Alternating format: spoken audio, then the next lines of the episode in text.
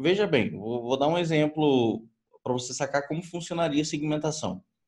É, você foi lá e fez um evento e deu 3 mil pessoas nesse evento. E você colocou um backdrop atrás, que a galera ganhava um chopp para tirar uma foto e marcar o, o Instagram ou o Facebook do seu evento.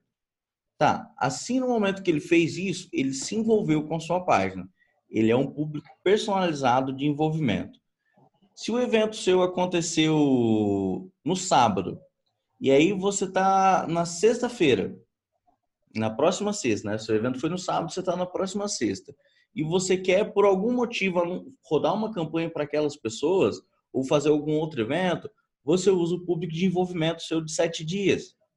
Por quê? Você entende que todas as pessoas que se envolveram nos últimos sete dias são as pessoas que estavam lá. Porque você não fez nada depois disso. Perfeito. Entendeu? Então, você usa. Aí, o que acontece? Esse seu público de envolvimento, ele não é um público de curtidas.